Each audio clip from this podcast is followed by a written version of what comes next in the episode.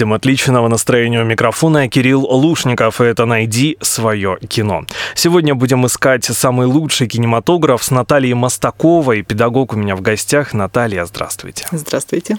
Внимание зрителей а, не удержать надолго, если в киноленте не будет каких-то захватывающих, необычных действий мы их называем спецэффектами.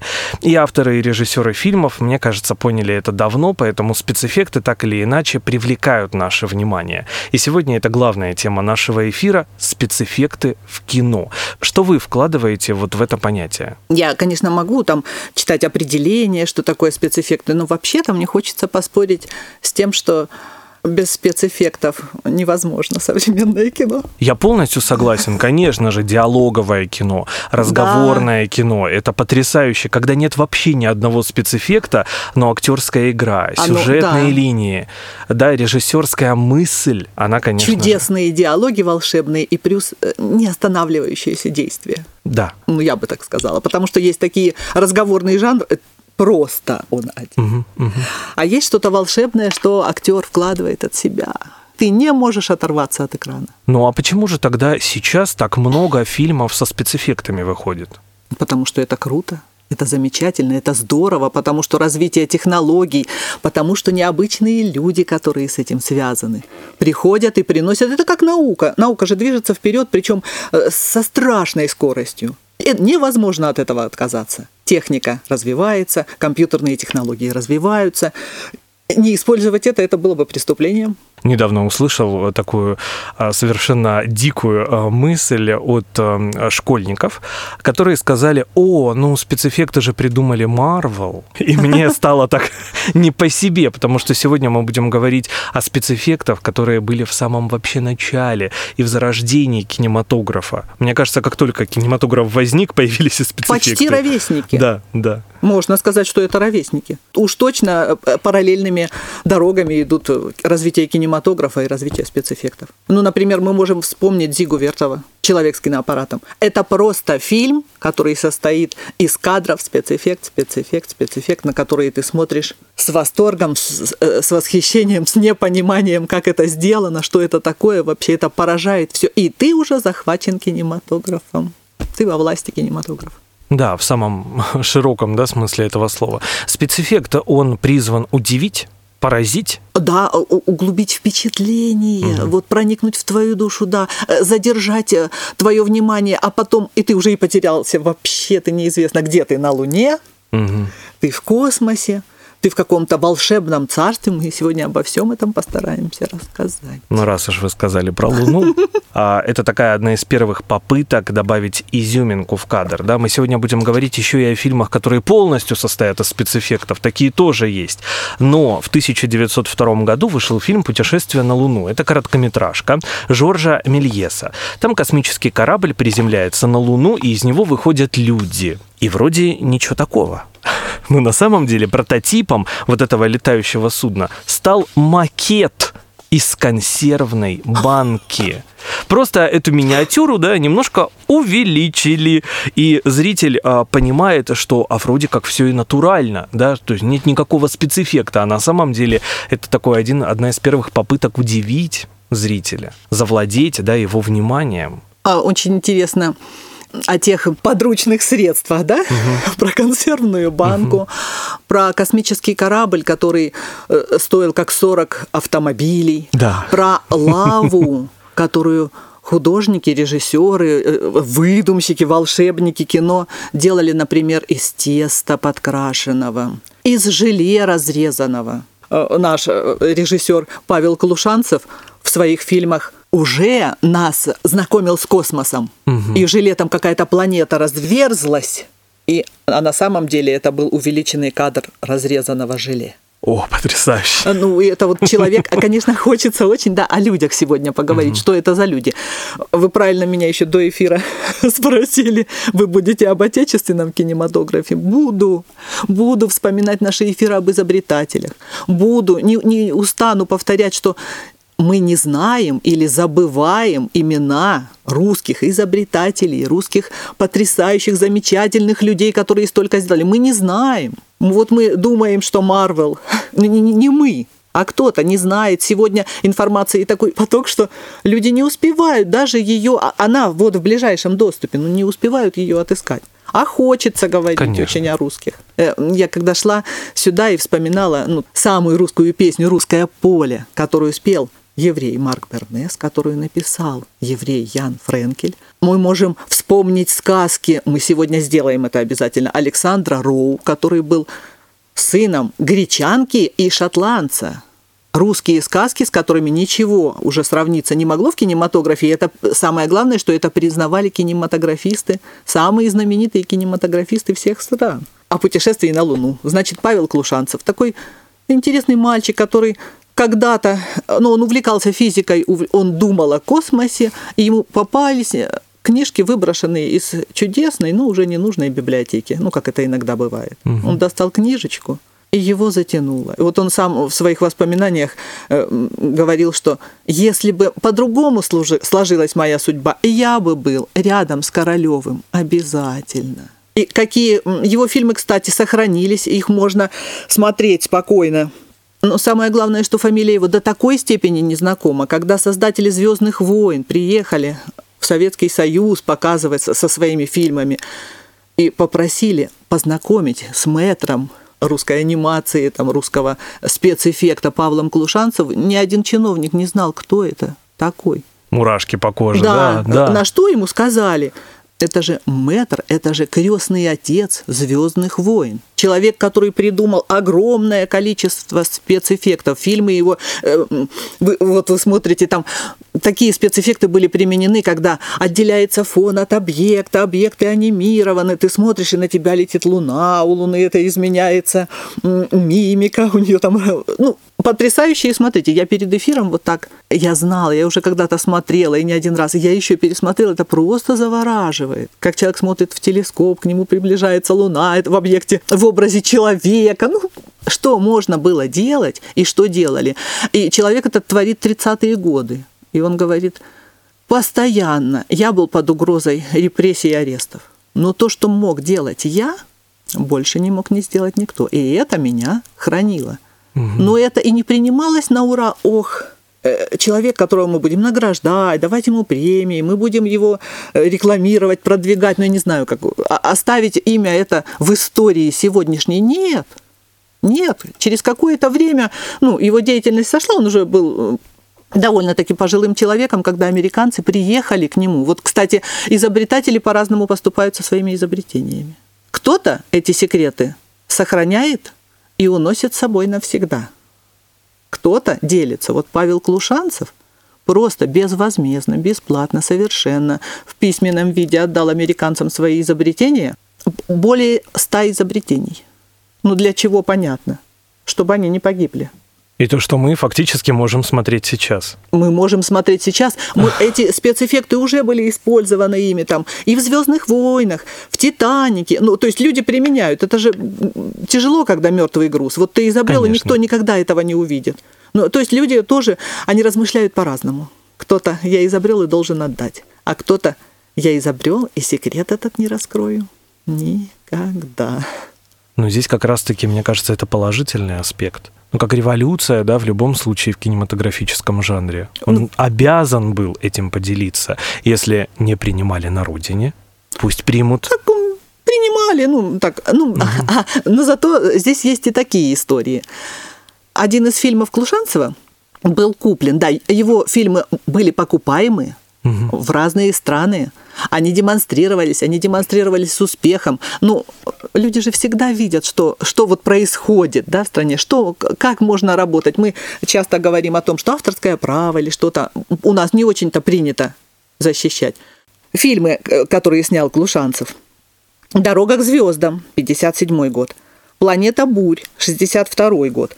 А вот фильм под названием, значит, э, США купили советский фильм «Планета бурь» 62 года. И он стал сырьем для своей киноиндустрии. Он был перемонтирован. Изъятие произведено ряда эпизодов, добавление новых. В таком виде выпущен в американский прокат под названием «Путешествие на доисторическую планету». Никаких упоминаний о том, что это кинопродукция из СССР, не было. А в титрах советским актерам, оставшимся в кадре, были даны англоязычные вымышленные имена. Георгий Жонов – Курт Боден. Геннадий Вернов – Роберт Чантл. В 1968 году Через 6 лет в США был выпущен еще один перемонтированный вариант этого фильма под названием «Путешествие на планету доисторических женщин». В фильм были вставлены новые кадры, которые вводили в сюжет племя полуголых венерианских доисторических амазонок. Ничего себе. Прекрасный материал, который можно было монтировать десятилетиями. И каждый раз это был бы новый фильм. Ну, просто добавляли, да, что-то свое. Да, и наши отрезания. В отличие от э, э, русских бессеребренников, Да, да. это-то за деньги и за какие деньги, потому что фильмы были великолепные. А получается, посмотрите, какой мощный костяк. Да. то есть вот это мясо, а насколько оно мощное, и его нужно было еще как бы, ну так, чуть-чуть Да. поварить. Поварить. Э, э, Это, это мясо, потому что было на научных открытиях. О, шикарно. Да, создано. И не пойму сейчас, то ли возмущаться, как это так вышло, то ли восхищаться. Да, то ли дарить, то ли оставлять себе. Такие тоже были. Такие тоже были. Замечательный, очень интересный человек, о котором тоже ничего почти неизвестно. Редко, когда промелькнут документальные фильмы есть. Его фильмы анимационные. Какие-то погибли навсегда, но о них есть отзывы с восхищением оставленные. Ну, его и многие фильмы сохранились. Итак, замечательный человек Владислав Старевич за сто лет до Тима Бертона жил в России. Кстати, когда мы говорим, вот это русский, чтобы этот лейтмотив разбавлять правильными да, настроениями, это э, сын обедневших поляков. Из Ковна, Каунас, то есть. Ну, родители, ну, бедная семья, родители умерли, но мальчик был увлеченный наукой. Вот сегодня пусть звучит это слово наукой. Он обожал энтомологию, фотографию, театр. Он был редактором юмористического журнала, который сегодня назвали бы сам издатовским. Короче, у человека было много талантов. Но вот жуки, насекомые захватывали его воображение э, каким-то вот необыкновенным способом. Вот все было им посвящено.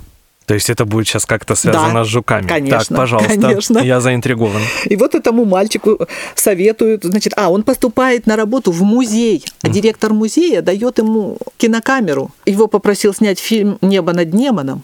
Он снял музейный, то есть документальный фильм. Он снял то, что его попросили, а еще снял то, что не просили. Он снял фильм, который он хотел. А о чем он хотел, как вы думаете? А насекомых? Конечно, о жуках. Естественно. Главными героями стали жуки. И когда директор музея увидел это и сказал, бросай ты это захолустье и езжай-ка ты в столице, и там занимайся кинематографом серьезно. Он приезжает. А в это время, ну, это начало века, да? В это время в России много разных киноиндустрий, она такой всплеск испытывает. И там и французы, и разные, ну, в общем, много иностранцев, все. Он туда и сюда, и никому ты не нужен. Да кто ты? Ну, имени нет, тебя не знаем, что ты можешь делать, вообще не понимаем.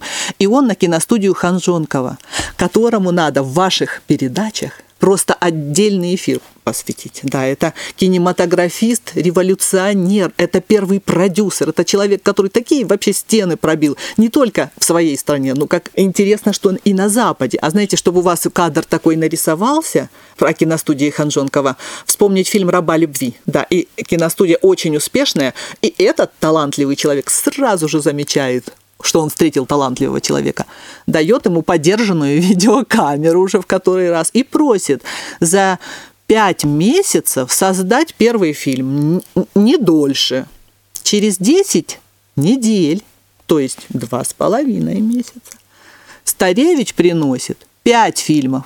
Тут сразу же понимает, вот как бы отцом м, кукольной анимации российской, как бы считается Ханжонков. Он увидел, он понял, ага, что сделаем, жуки, хорошо.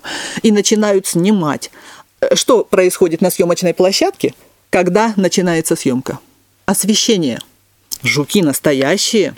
Жуки под осветительными приборами Разбегаются. замирают, да. А. Тепло. Тепло. Необычные условия. Им хорошо. Зачем им что-то делать вообще? Играть им зачем? Актеры жуки, вам это нравится? Ну, им-то нравится, они просто... Нет, вам нравятся актеры жуки. Это Начало потрясающе. 20 Нет, века. э, Звучит это великолепно. Но играть-то они не хотят. Это не великолепно. Играть они не хотят. Надо было им заплатить. Что? Это классно. Что делать? Старевич придумывает. Ну, ну, извините, это натуралистично, да, но с жуков снимаются панцири, лапки достраиваются на проволочках, на воске, понимаете, на пластилине. И вот это уже то, что называется стоп-моушен. Кадр снимается, изменяется положение. Так они убили жуков. Ну не убивали они Нет, они жуков. убили. Они, они просто использовали их панцири. Они убили жуков. Весь мир не мог понять.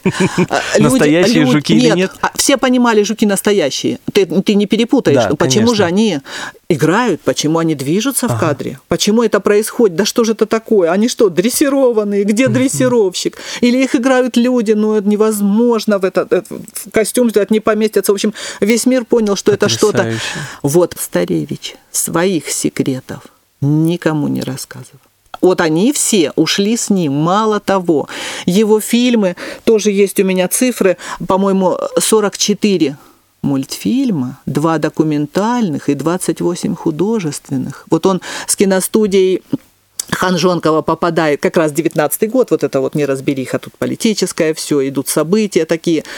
Он попадает в Крым, ну а потом дальше иммиграция, понятно, больше ты уже никуда не можешь. Ну, как э, пишут, что он революцию не принял, но мы его дневников не читаем. Короче, он попал за границу. И ему предлагали, внимание, Голливуд. Они же, вот они молодцы, да? Вот эта вот предпринимательская жилка, Жилка она есть, да. но она важна для развития искусства Конечно. очень. Кинематографистов за границу в эмиграцию попало очень много русских, российских, скажем так, да? Они многие остались без работы. Ну, мы знаем, что князья э, возили людей на такси, работали э, безработными были, как они тяжело эмигрировали. Вот он никогда без работы не оставался. Еще раз возвращаюсь, Голливуд предложил ему создать альтернативную студию Диснею, чтобы они соревновались и развивались. Ну, не мог Владислав Старевич принять это предложение. Не мог. Почему? Все его работы созданы. Куклы, внимание, он делает сам. Реквизит и все. Помогают две дочери и жена. Даже они не видят, как он делает. А нужно было раскрыть секрет. Ну, конечно. Да, всё. это же если мы на поток да, ставим, конечно, же все должны Всё. знать, как и, это и, и делается. сразу пошли, пошли цифры. Да, сколько людей узнают эти секреты, как они их используют. А то, что их используют не всегда честно. А Это- ведь могут потом и другие студии Это уже это понятно. использовать, естественно. Мы можем размышлять, Да, хорошо да. дарить, нехорошо. Тяжело уносить с собой свои открытия, наверное, это тоже. Ну, а может быть, это как путь, еще дорога. Может, он сразу столько открыл, что после него шли люди, им нечего было бы делать. Конечно, это не так, я шучу. То есть это почва для размышления, а мы же здесь сидим для того, чтобы наши слушатели... Но это действительно трогает. Знаете почему? Потому что сейчас, если мы смотрим современное кино, где очень много спецэффектов, порой чересчур, ты понимаешь, что, в принципе, они на это потратили просто очень много денег. А тогда это была колоссальная работа. Там над одним фильмом, ну, если кто-то два месяца, да, трудился, а кто-то 20 лет. 20 лет, а кто-то, вот у него еще был фильм, удивительная у него судьба, еще немножечко я вернусь. Одна из его работ была «Лис Рейники». Вот ее постигла удивительная участь. Он уже за границей, он уже работает над э, этим анимационным фильмом, и получается, что он работает 18 месяцев. Ну, как бы это короткий срок, но в это время кино превращается из немого в говорящее.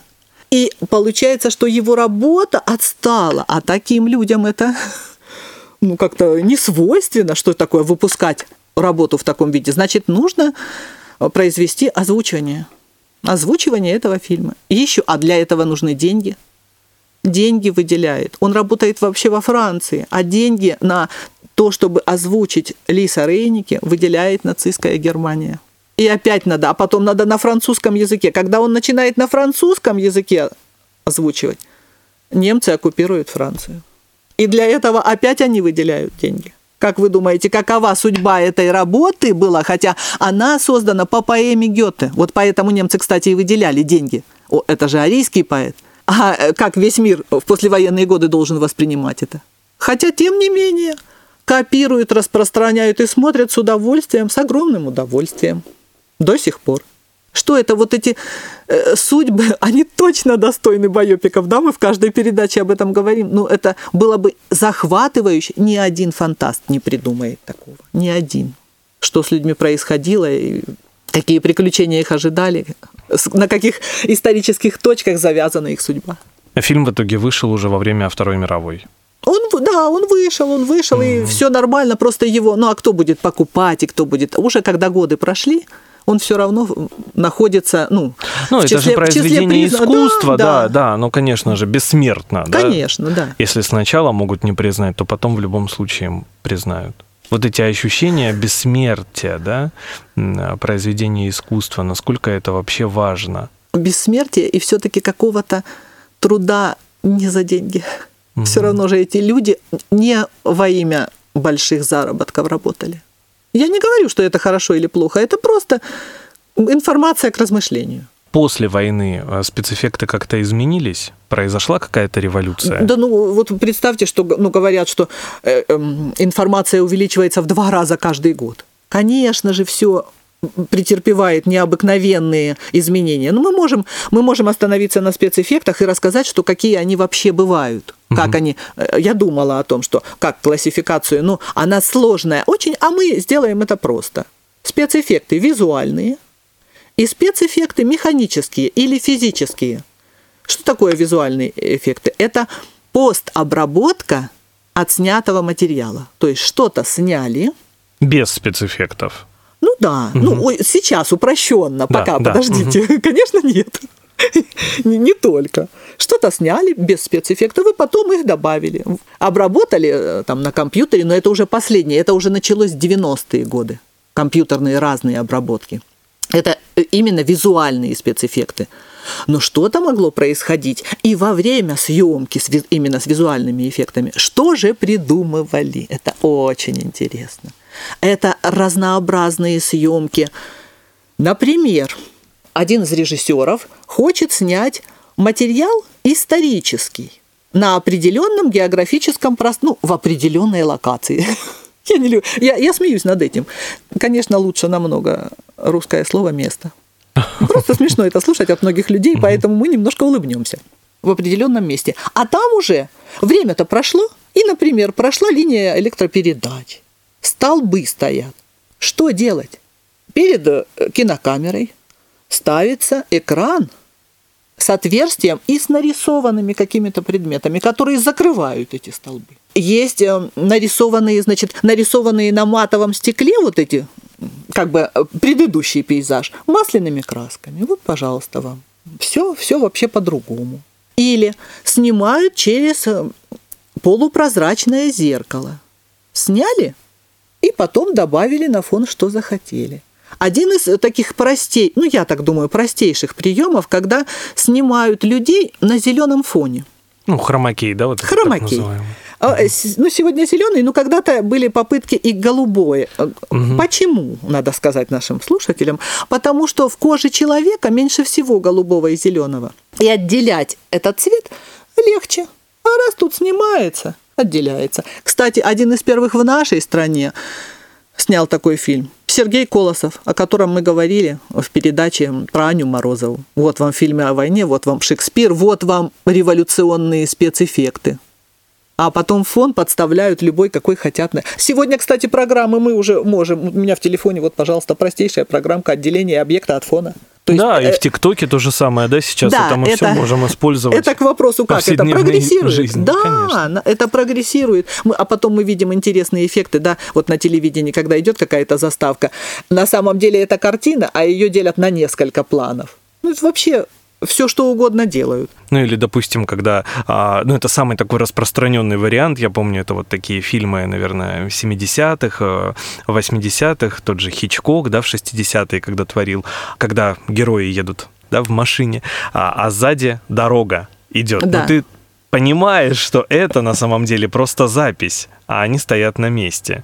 Это же тоже было да, так вот, интересно, да, вот спецэффект очень движения. интересно, да. О, любимые фильмы вот о Фантомасе, они же все там, да, вот да. таким способом сняты. Ну, а уже потом, через э, несколько десятков лет, а, это сейчас стало фишкой на самом деле в современных фильмах и получило определенное название нуар, да, нуарное кино, там обязательно должен быть вот именно такой спецэффект. И сейчас это за спасибо, пожалуйста, делайте.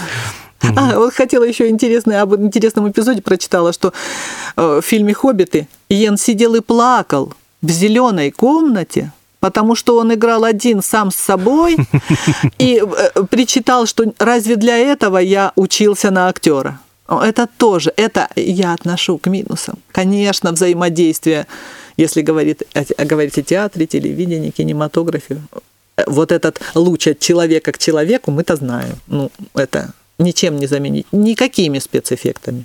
Да, в конечном продукте, опять же, да, мы такое слово используем, продукт, да, ну если фильм, а, где очень много спецэффектов, да, это, конечно, зрелищно, особенно если ты в кинотеатре сидишь, да, там, может, ну, мурашки по коже, да, тебя захватывает это.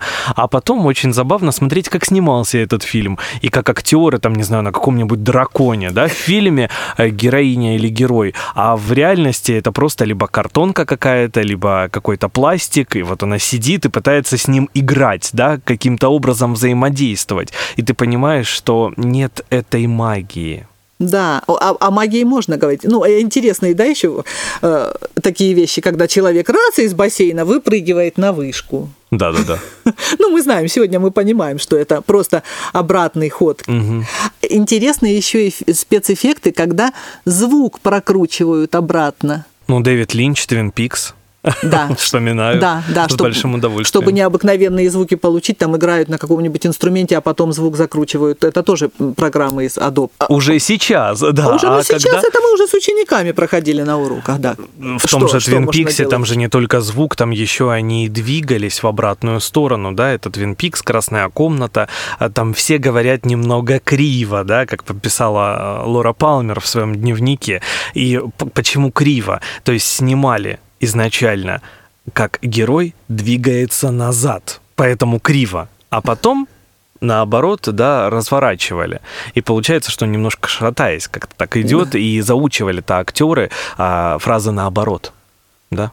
Боже мой, это, это вообще так интересно, да. Ну, конечно, такие простейшие эффекты, как ускорение uh-huh, или uh-huh. там замедление. Еще есть э, интересный способ съемки, когда актер в центре, а по кругу ставятся камеры. Они снимают, и у него там такое движение. Разные спецэффекты, когда снимают невесомость. Угу, конечно. Потом, значит, эффекты. А вот физические тоже. Это когда, э, например, погодные какие-то буря, дождь, ну про свет мы уже не говорим. Ну, фильмы катастрофы, да, да, да о, фильмы это... катастрофы. Или а, а, один из самых приемов таких был применен, когда вот, кстати, по-моему, Старевич, он выставлял звездное небо.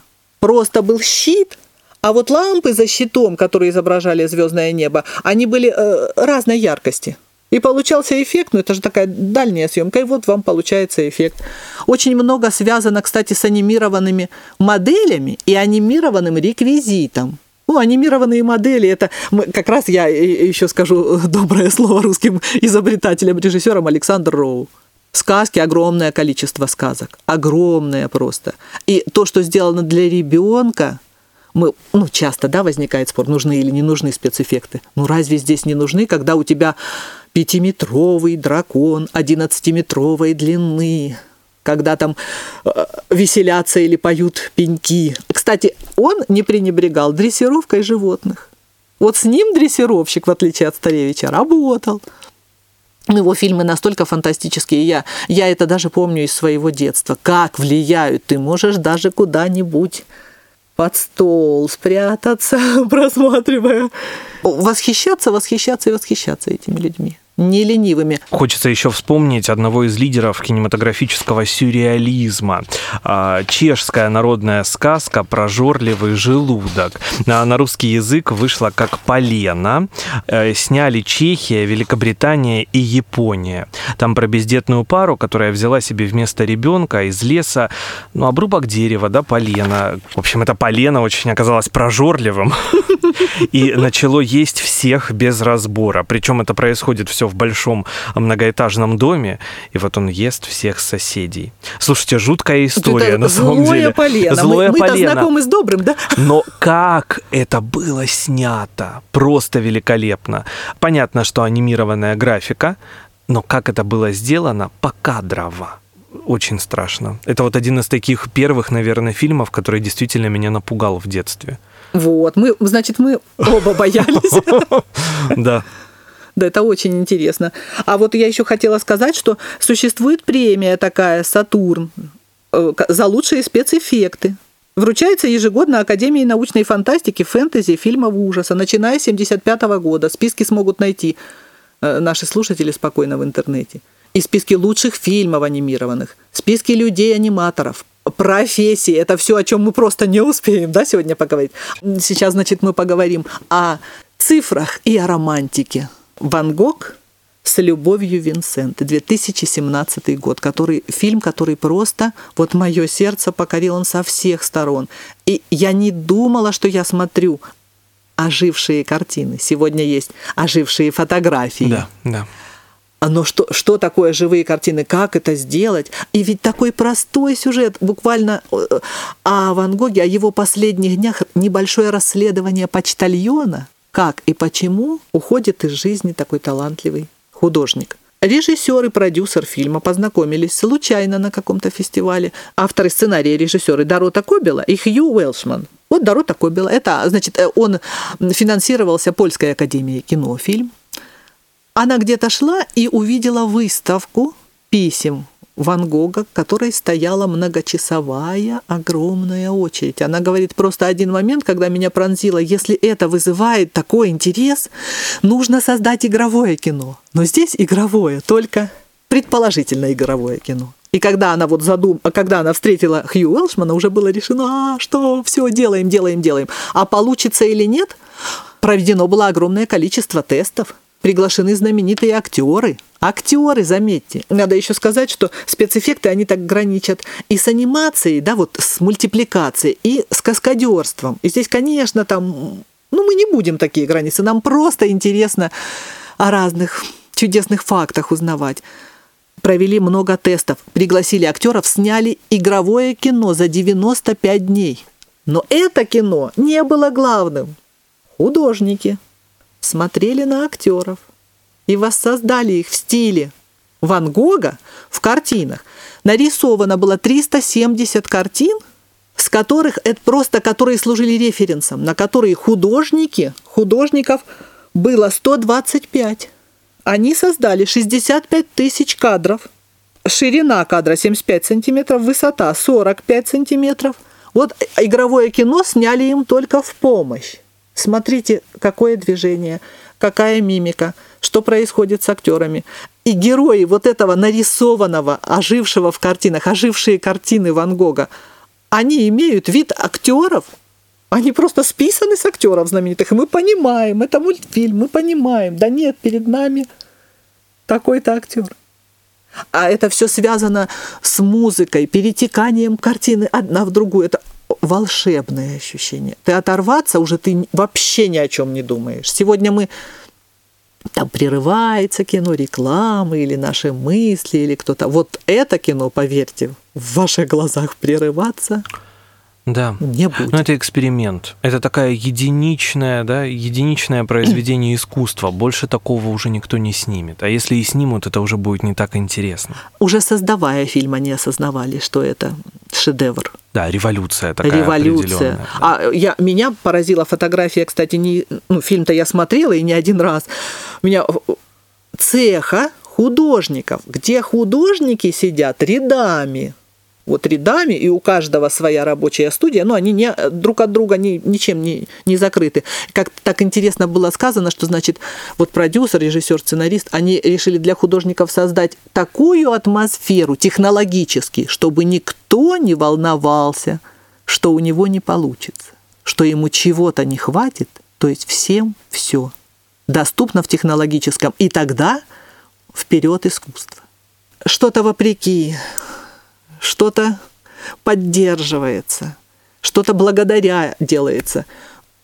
Просто можно раздумывать, размышлять, фантазировать, э, фантазию свою запускать дальше в будущее. Что же еще можно будет сделать? Ну вот, да, смотрите, это сплошной один спецэффект, да, если мы берем этот фильм. А сейчас очень популярно, когда выходит обычное кино, ну, казалось бы, да, ну, фильм и фильм, но туда добавляют вот этот пресловутый 3D-эффект. Как вы к этому относитесь? Вот просто ваше личное мнение. Я, ну так скажу, мы сегодня о спецэффектах рассказываем, но я не любитель. Я вот не любитель. Я. Вот какое-то такое ощущение пришло. Я понимаю, почему аватар был снят в 3D потому что и сам фильм это сплошной спецэффект, и они для усиления, да, погружения в этот фильм, они использовали это 3D. Первые, первые вообще в истории Конечно, кино. здорово, что они части. революционеры. Да. А потом у нас выходит реставрированный «Титаник» в 3D, потом выходит «Великий Гэтсби» в 3D, ну, а сейчас любой хоррор, да, такой по франшизе снятый или там, в который действительно потрачено, да, и вложено очень много денег, либо какой-то крутой боевик, э, это все снято в 3D. То есть выходит параллельно в 2D и в 3D. И вот зритель может выбрать.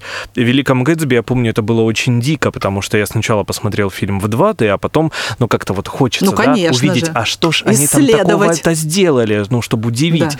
Брызги шампанского и цветы. Я смотрел и думал, а зачем? Понятно, чтобы содрать побольше денег, да, со зрителей.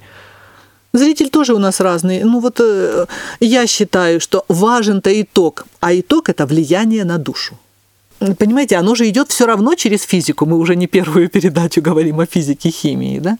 Э, интересное очень мнение прочитала. То есть оно не мое, но я посмотрела и э, я удивилась, да, я тоже так думаю, что когда компьютерные эффекты, когда дорисовки какие-то существуют, и мы это видим глазами, наш организм, он еще требует веса этих предметов.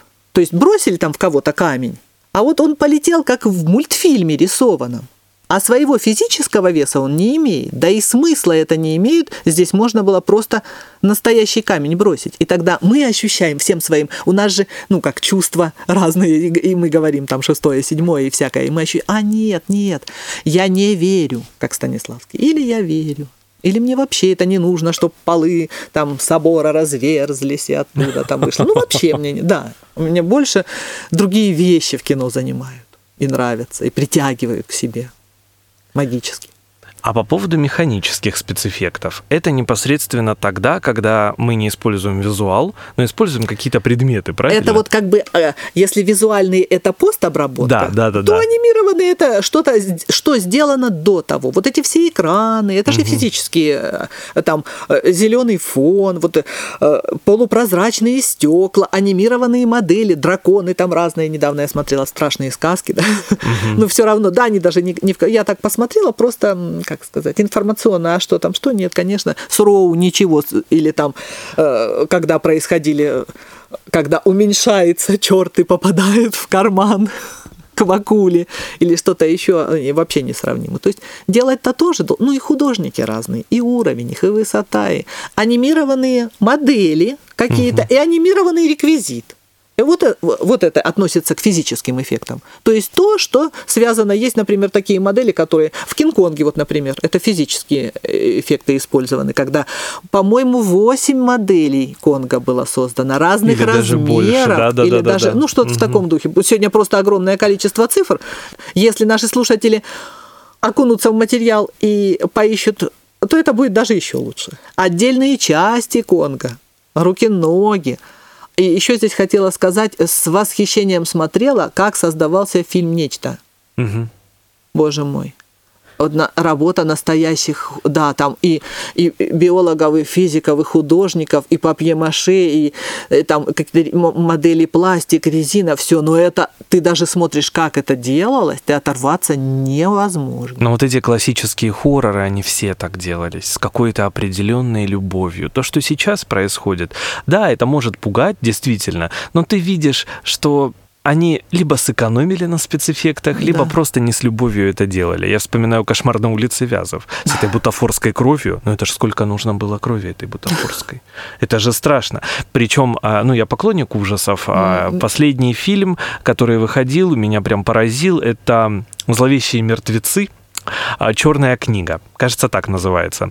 Там было использовано 300 литров бутафорской крови для одной пятиминутной сцены. Это ужасающе, то есть сама сцена жуткая, но я всегда смотрю с ощущением, боже, сколько они, они потратили. Да сразу ощущение, «А неужели это спецэффект? Ну, то есть это на компьютере было сделано или все-таки нет? И ты начинаешь искать, и когда ты видишь, что это не на компьютере сделано, ну, это так восхищает, да, конечно. Восхищает, да. А я, можно скажу такое э, отрицательное свое мнение по этому поводу. Вот два последних фильма, ну вот «Ржев» и «Подольские курсанты» ну уж столько спецэффект, ну, совершенно здесь ну, ненужных, совершенно, потому что мы сравниваем с другими фильмами, я, я лично сравниваю. Конечно. И со- эффект просто, я ржев вот так, 10 минут, и я выключила. Да не, нет, не кровь, не вот это мясо там главное, нет, совершенно нет. Там, когда, например, по повести Некрасова фильм «Солдаты», и вот они рассказывают, что там, или «Хроники пикирующего бомбардировщика», как человек э, с друзьями делится, а он играл на скрипке, что он нарисовал в детстве. Это на меня намного большее впечатление производит. А потому что из этих фильмов сделали блокбастер, об этом мы тоже Но поговорим. они не будут живы Не много будут, лет. не будут. Поговорим, конечно. да. Это, это, ой, последнее юмористическое слово. Помните фильм «Гремлины»? Мгм, конечно. У меня связана трагическая история с этим. Я сначала рассказываю юмористическую. В общем, конечно, фильм пользовался успехом. Мы помним, это 90-е были. Дети смотрели на... боялись. А, боялись, восхищались. И, значит, и осваивали технику. Когда режиссеру при- э, предложили «Гремлины 3» снять, но только с условием, что гизма будет цифровой, он на отрез отказался. Вот это как раз анимированные модели. Что произошло у нас в семье? Я, как любитель военных фильмов, э, э, так не было раньше все доступно, как сейчас в интернете. Я где-то на видеомагнитофон записала «Васек Трубачев сражается». И ушла в школу. Прихожу, а мои дети, у них, они что же осваивали технику? Они хотели записать гремлинов. Я прихожу, и вместо Васька Трубачева это было, про, это была трагедия. Так что технику... Я прекрасно вас понимаю. Я понимаю ваших дочерей. Да, Знаете почему? А у меня была точно такая же ситуация. Я очень любил сериал «Зачарованные» в свое время. Э, Болел, вот действительно. И это один из самых дорогих сериалов в истории по спецэффектам. Вот эти огненные Ой, шары, я- мы тоже смотрели, исчезание да. хранителей, да, вот это вот как это все было сделано потрясающе. И даже сейчас, когда э, вышел сиквел, да, продолжение, уже с другими героями совершенно, и казалось бы, денег больше, и спецэффекты должны быть лучше. Нет. Совершенно нет. Вот классика остается классикой. Я переписал около 30 или 40 маминых кассет. Причем делал это, знаете, как я был очень хитрый. А, Я понимал, что вот мама сегодня посмотрела специалиста со Сталлоне, значит, в ближайший год она смотреть его не будет. Отлично. Я брал эту кассету и переписывал. Записывал на эту кассету Понятно, поверх уже зачарованных. зачарованных, да. И так произошло, да, 40 или... Да, мама узнала. Узнала. Она потеряла свои, да, Потеряла. свои И как хорошо, да, вот сейчас мы это можем вспоминать с какой-то определенной улыбкой, потому что это сейчас все доступно, мы можем это все смотреть. Да, как хорошо, что это все доступно, и что нам вообще доступно многое, что Да. нам почти все доступно. А еще очень хочется путешествия в белые столбы, да? Можно себе загадать, и мы такие Конечно. путешествуем и смотрим, как и что там, как оцифровываются фильмы, как сохраняется наследие. Да. Ну, Это здорово очень. Мечтать о кино. Мечтайте кино прекрасно. У нас подходит к завершению наш эфир. Снова мы с Натальей Мостаковой не рассказали о том, о чем хотели. Чуть-чуть совсем Чуть-чуть, дотронулись, да. но в дальнейшем обязательно мы продолжим эту историю. Огромное вам спасибо. Наталья Мостакова, педагог, Спасибо. сегодня была у меня в гостях. Говорили о спецэффектах в кино. Я думаю, самые лучшие фильмы мы сегодня все равно обсудили. То, что необходимо посмотреть каждому. Я надеюсь, вы записали. А в завершении нашей программы давайте три фильма да, для наших радиослушателей на выходные, где спецэффекты, ну просто глаз не оторвать. Или те, в которых нет спецэффектов. Ну, Винсента, конечно же, Ван Гог, Винсент с любовью. А потом взять, э, найти фильмы Старевича, мультфильмы, посмотреть. Да. Нельзя так, чтобы весь мир знал и любил. А мы нет. а да. мы нет. Конечно. Да. И, конечно же, познакомиться с фильмами Клушанцева. Пусть они черно-белые, но вы будете в восторге.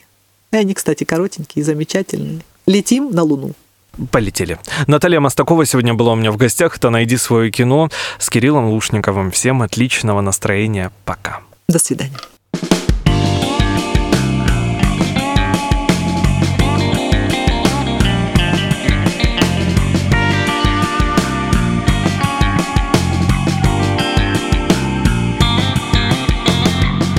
Найди свое кино на радио «Маяк».